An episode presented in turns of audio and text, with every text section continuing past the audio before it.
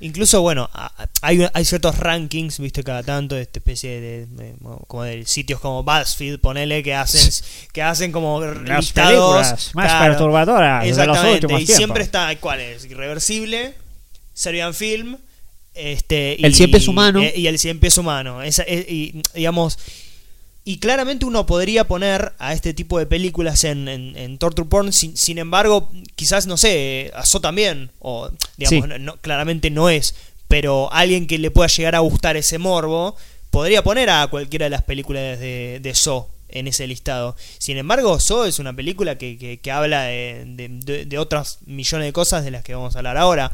Incluso de sexto sentido. Podríamos saber que, es una, que en realidad es una película de fantasmas, simplemente psicosis. Es una película de, terror en una casa, en, en, al costado de la ruta. Digo, no es, no es más que eso, entre comillas. Sí, no, justo que mencionas esa lista, también pensaba en Saló de Pasolini. Sí, tal cual. O sea, que se la recuerda. De, bueno, después puede gustar o no la película, pero lo que voy es que se la recuerda porque están en esas listas. Mm. No, no porque la dirigió Pasolini y que Pasolini tiene otras películas y es más allá del cine hizo otras cosas. ¿no? Sí, incluso Psicosis, la escena de la ducha. Claro, ni, hablar, es como, ¿cuál es la escena de, la chica que está en la ducha, que está desnuda? Y de psicosis, la película esta de, una, de un tipo que se disfraza de mujer. Pero también creo que hay un gusto en la gente de...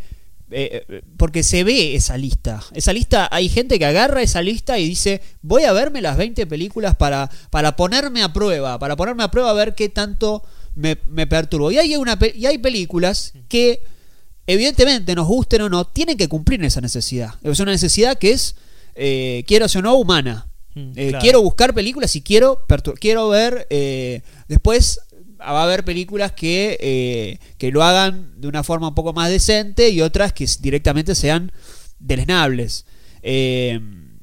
justo lo que se puede hablar, digo, a diferencia de Hostel y, y de Irreversible, en Hostel uno entiende que o lo que se ha dicho del Torturpón es que quienes eh, hacen la película encuentran placer en la tortura. Y que, se busca que el espectador tenga placer en la tortura. Una cosa más masoquista o masoquista. Mm. Y sin embargo, en Hostel, los malos son los que torturan. Digo, todo esta, esta, esta, este grupo de, de, familias que pagan. Y el espectador no recibe ningún tipo de placer en eso. Al contrario, quiere ponerse del lado de estos jóvenes, estos pobres chicos que se encontraron con un mundo terrible que además esto nace de algo eh, real, no se ha dicho, pero que bueno, Eli Roth siempre cuenta que en la Deep Web y a, partir de eso nació la, nació la, la, película. Ahí también hay una intención de, no, esto no existe, no, no puede existir esto. Ah, no, no puede haber gente que contrata a otra para, para matar y por, por, por sentir placer. Mm. Y sí, bueno, eh, puede existir. En el caso de Irreversible, hay mucho más eh, placer en dejar 10 eh, minutos una violación o 5 eh, minutos un, un matafuego. con, rompiendo la cabeza de alguien. Hay, un poco más de. Uno percibe que, que ya ahí se adentra en un lugar un poco más. moralmente mucho más incorrecto. Mm. Sí, creo que tiene una, cosita. Este, creo que tiene que ver eso con dos cosas. Primero, con una con un propio placer del realizador en cuestión, que es de, de la capacidad de, de, digamos, de subvertir la, la, digamos, la capacidad del espectador de, soportar esas imágenes. Creo que hay un poco eso. Y después también hay un poco de, gusto por la violencia en sí misma, digamos. Eh, por supuesto que mucho menos estilizada que, que los ejemplos que dabas antes de Tarantino y, qué sé yo. Pero están esas dos cuestiones que son por lo menos discutibles, me parece. Igual no me parece que Irreversible se quede, en mi opinión, que se quede solo en esas escenas. O sea, no me parece que, la película solo se base en eso. Eh, o mm. sea, tenés toda la relación de amor en la última... O sea, la última media hora de películas es una película mm. eh, romántica. Me parece a mí. O sea, y termina con, con una persona, digamos... Mm en felicidad. O sea, por ejemplo, si lo ponemos en contrapeso con Roma, hmm. que una de las cosas que nos quejamos fue de que, que argumentamos en contra de Roma era que no había un momento de felicidad en la película para Cleo. Hmm. Me parece que en Irreversible al menos sí hay eso. Y creo que también hay una búsqueda formal O sea, no me parece que la película sea ir de atrás para adelante. Sí, de atrás para adelante. Sí. Eh, para, hacerse, para hacerse el loco. Mm. O sea, me parece que además de eso hay un juego con la cámara. O sea, hay Mm. toda una búsqueda formal, me parece, dentro de eso que, que no queda solo en la anécdota. Mm. A mí me parece que son un cúmulo de decisiones formales que le hacen parecer, como vos decís, como que medio que quiere subvertir la, la atención del espectador eh, a, a propósito. Una de ellas es el manejo casi acrobático de la cámara, que yo sinceramente no entiendo por qué, quizás alguno de ustedes tenga alguna respuesta. Este, después el hecho mismo de ir de atrás para adelante, no como en Memento, que a mí no me parece una gran película, pero me parece que en ese sentido hay, una, hay, una, deci- hay una decisión atrás de eso. Digo, tenés una escena de violación de 10 minutos y tenés un matafuego.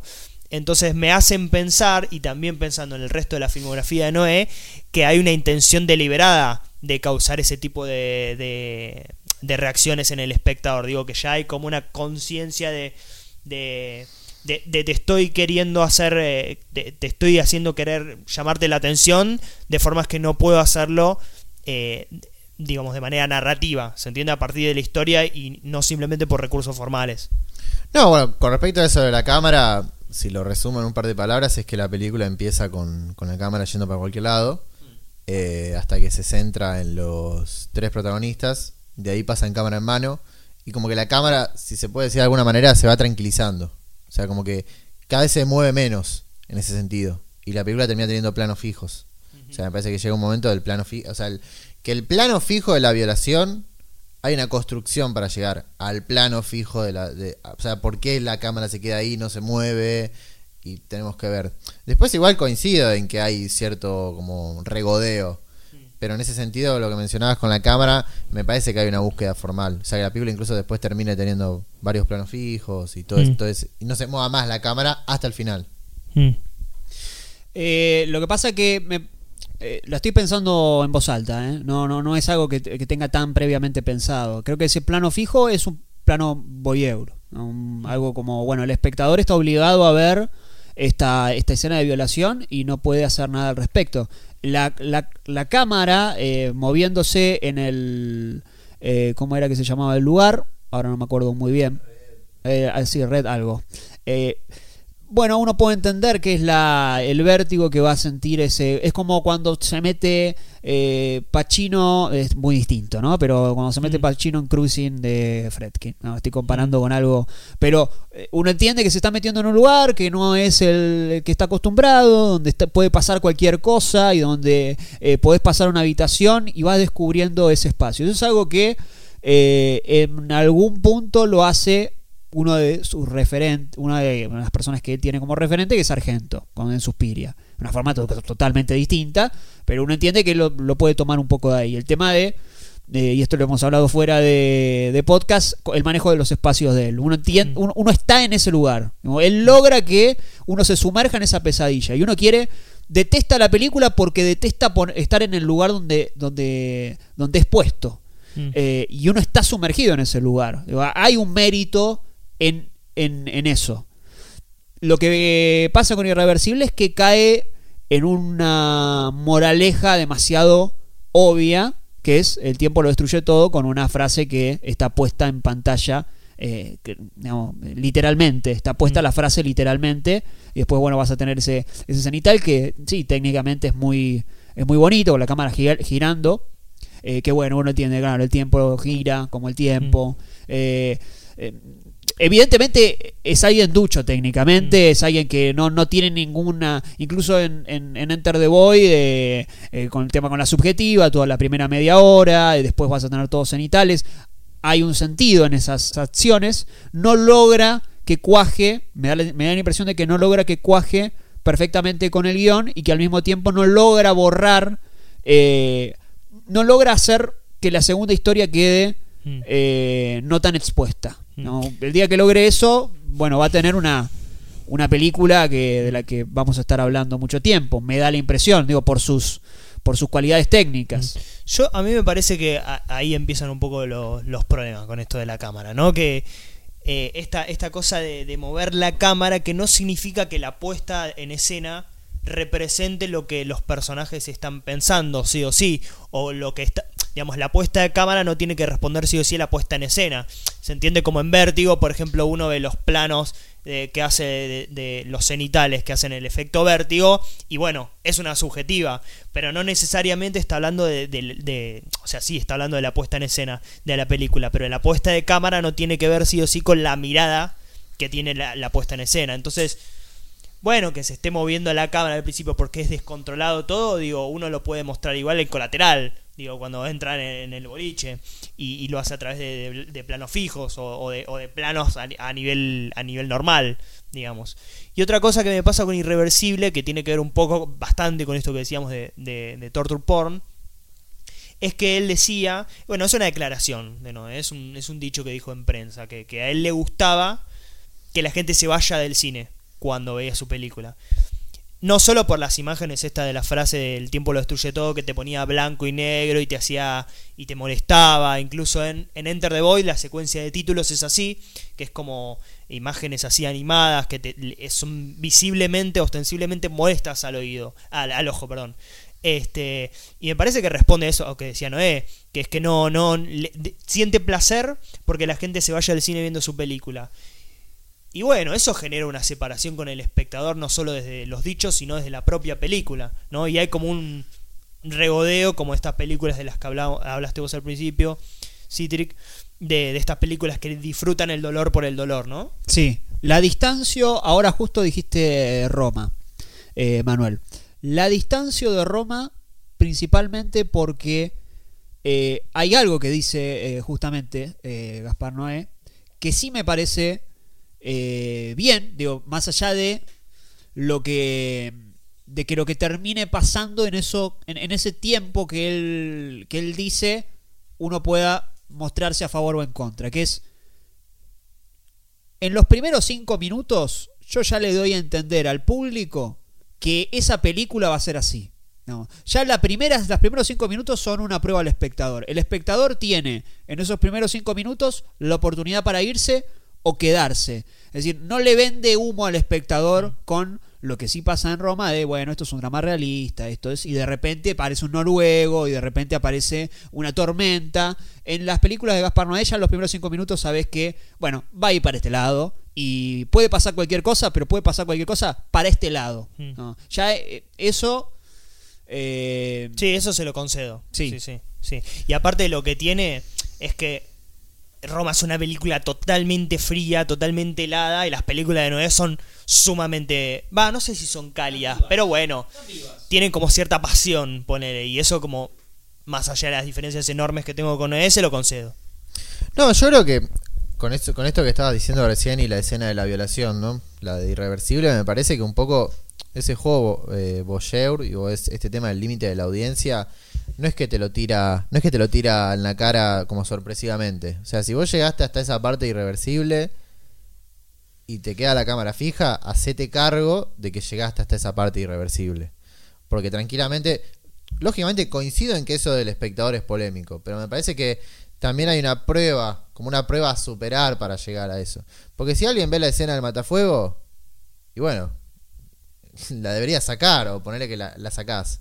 Pero me parece que lo que dice Noé con esa cámara fija es, ah, vos disfrutaste la, la- la cámara moviéndose y te quedaste viendo la, la, mm, la escena del matafuego, bueno, ahora no me critiques que te pongo esta escena.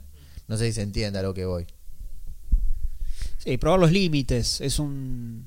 Es ir siempre al límite y bueno, ver hasta, hasta, hasta dónde llegas. Clímax en ese ejemplo es, es, es lo mejor. Vos ya sabés cuando está el chico encerrado qué va a pasar. Y sin embargo, lo segui- uno lo va a seguir viendo. Y probablemente llegue- salgas de- de- del cine. Bueno, puede salir enamorado, pero la mayor cantidad de gente va a salir puteando. Mm. Eh, El tema es, y Sí. yo lo, casi que lo pregunto, no solamente a ustedes, sino lo pregunto como, como pregunta Sí. a lo que queremos decir. Digamos, eso es, eso es el cine, como se entiende como testear los límites del espectador. ¿Es a donde apunta el cine? ¿Se entiende? A ver, creo que esto lo- lo- se habló, por ejemplo, en el episodio de, mm, de Psycho que hicimos con Ángel, con Fareta. Mm. ¿no? Con, ese, con esa idea de Norman Bates. Como que, bueno, ahora no tenemos que hacer cargo nosotros. ¿Se entiende lo que digo? Como de que si el tema de las miradas. Lógicamente Hitchcock lo hace cien mil veces mejor que, que, que Gaspar Noé, pero justamente creo que en Psycho y en un montón de otras películas de Hitchcock pone a prueba el límite del espectador. Mm. No, Bueno, no de manera sí. explícita, digamos. Sí, pero no hay, no hay un momento así de, de violencia. O sea, tenés la escena de la ducha, pero está sumamente estilizada. Digo, qué sé yo, si- yo no comparto muchas cosas con Tarantino, pero eso se lo tengo que conceder. Eh, incluso si Gaspar Noé lo, lo, lo- lo tratara así, la violación, creo que sería un punto a favor de su película, pero sin embargo él se... se ¿Cómo se dice? Se... Se van a gloria. Sí, sí, se van a gloria y, Sí. y se, y- y- y- y insiste con, con mostrarte la violencia y que uno y que uno salga espantado, ¿se entiende? Y ahí hay una diferencia con la que yo no puedo no puedo conectar. Sí, eso es, eh, en ese sentido es un objetivo cumplido. digo. Él busca eso y lo, evidentemente lo termina logrando y hay un placer, digamos, hay un placer en filmar eso y hay un placer en lograr que eso te genere a vos Mm. un, un rechazo. Sí, sí, sí, Eh, sí, sí. De hecho, me, eh, justo hablando de, de Gaspar Noé, a mí Clímax me parece su mejor película, pero no, no, no, no, no me parece ni siquiera como para, para probarla. Eh, esto tiene que ver con las entrevistas del principio, eh, con las escenas donde, cada, donde tenés a cada uno de los personajes hablando en la fiesta. Pero bueno, hay más o menos una historia construida que en un momento se va al demonio, que ahí es donde yo tengo el problema con Noé, que es donde vuelve a reflotar toda su filmografía. Pero bueno, este, no sé, pasó a ser un episodio de, sí, de de, de Gaspar Gaspar Noé. Noé. Eh, creo, que- creo que igual la más contenida de él podría llegar a ser eh, Seúl contra tus. O sea, Ah, Seúl sí, contra Seúl todos. ¿No la viste? o? No, no la he Ah, visto, no bueno. la he visto, pero me han comentado. Bueno, creo que un poco igual, o sea, yo lo que coincido totalmente es que el tipo como que se mandó para quizás el lado equivocado, como, Mm. eh, como que se lo comió el personaje, digamos.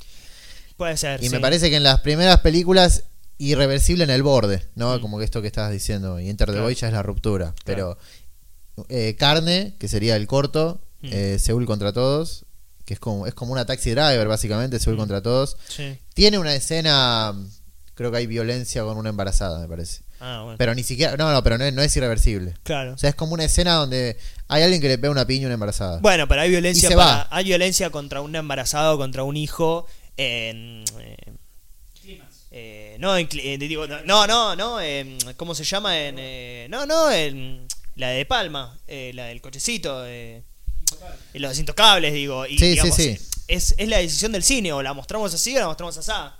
No, no, no, pero en este caso, o sea, en el de Seúl contra, contra todos, me parece, no, no, es como una escena que pasa y ya está, ¿entendés? No Claro. es como que la cámara en la embarazada llorando, Mm, es, sí. como, es como algo del personaje que es un loco, Mm. digamos, pero me parece que hay un, es una película mucho más contenida de lo que viene después. Claro. Sí, eh, eh, lo que sucede ahí en Seu contra tú es que, eh, bueno, en un momento eh, tiene esto, que es lo que tiene él, que te frena la película y te dice lo que estás a punto de ver, los próximos 15 minutos son... Claro. Que ahí te avisa, Sí. digamos, te avisa diegéticamente que lo que... A lo Mariano Ginás, un poco. que es bastante violento lo que va a pasar. Mm. Eh, y bueno, ahí es donde, claro, era necesario que, que aparezca ese, ese...